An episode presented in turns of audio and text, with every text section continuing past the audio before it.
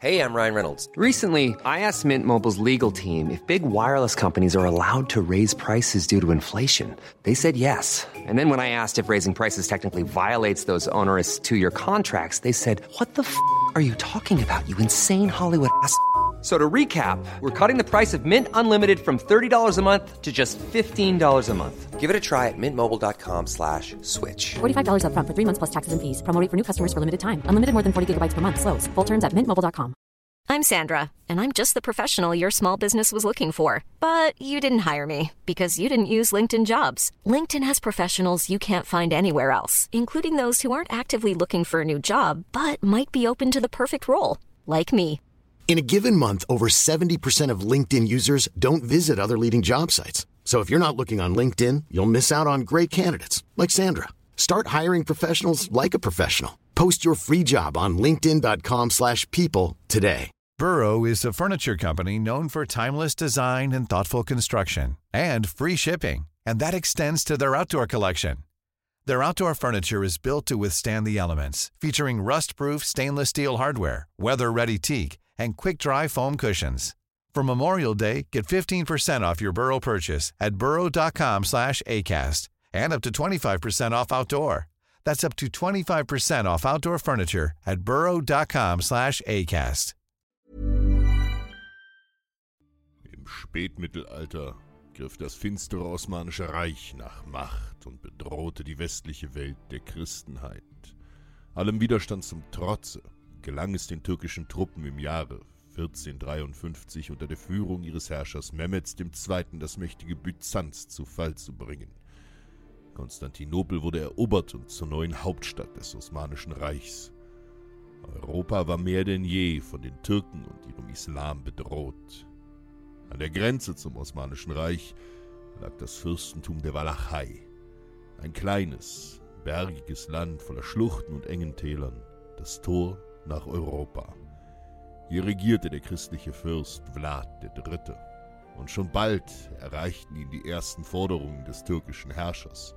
Gesandte Mehmets verlangten Zahlungen in Höhe von 10.000 Dukaten und eine Knabenlese von 500 Jungen, die zu Janitscharen, zu osmanischen Elitekriegern ausgebildet werden sollten. Vlad III. antwortete auf die Forderungen. Alle türkischen Gesandten wurden gepfählt. Mehmed war außer sich und schickte sogleich tausend osmanische Reiter, um den Fürsten gefangen zu nehmen. Auf ihrem Anmarsch durch die engen Schluchten an der Grenze zur Walachei setzte Vlad zu einem erneuten Überraschungsangriff aus dem Hinterhalt an.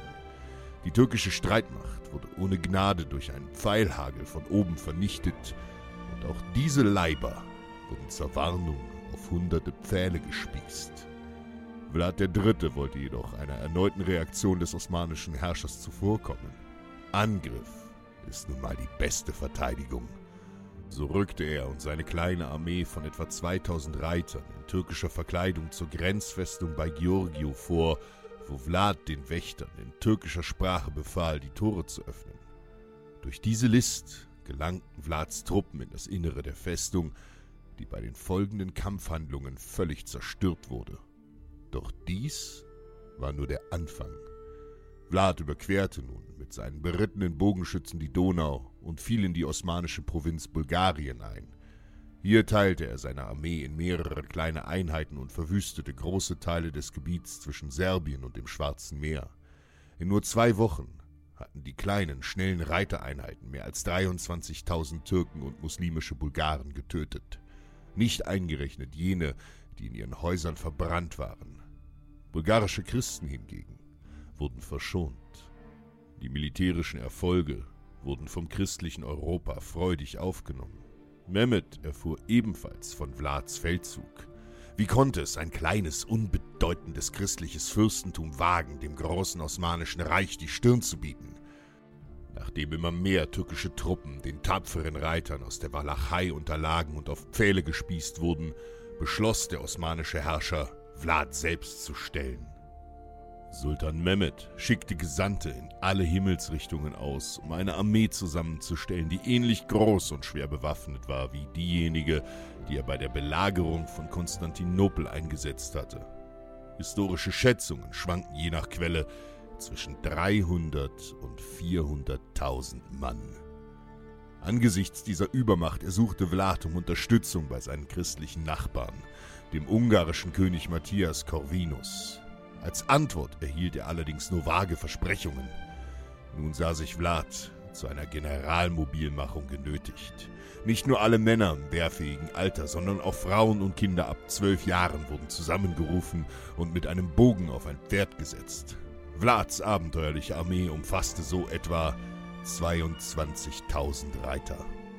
Die türkische Armee versuchte 1462 die Donau bei Widin zu überqueren, doch die Verteidiger schossen so viele Pfeile, wie sie nur konnten. Bei dem ersten Überquerungsversuch starben allein 8000 türkische Krieger im Pfeilhagel der Verteidiger.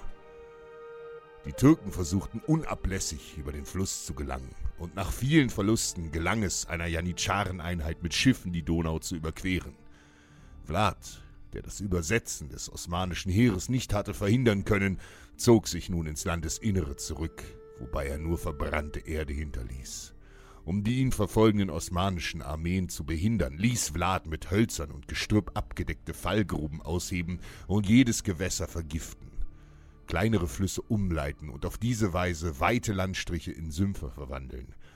Die Bevölkerung wurde samt der Viehherden in die Berge evakuiert, so dass Mehmet wochenlang vorwärts zog, ohne Mensch oder Tier anzutreffen.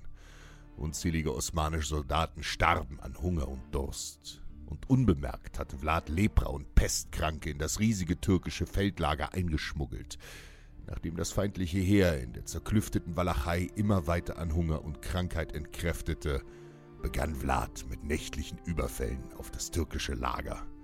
Im Schutze der Dunkelheit fielen tausende Osmanen den christlichen Pfeilen zum Opfer. Am 17. Juni führte Vlad dann mit 20.000, andere Quellen sprechen von 7.000 bis 10.000 Reitern einen letzten nächtlichen Großangriff auf das türkische Heerlager südlich von Bukarest. Die Walachen richteten ein unglaubliches Massaker unter den entkräfteten Feinden an. 60.000 Osmanen starben in jener Nacht.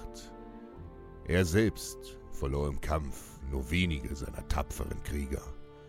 Am nächsten Tag befahl Mehmet II. den Rückzug.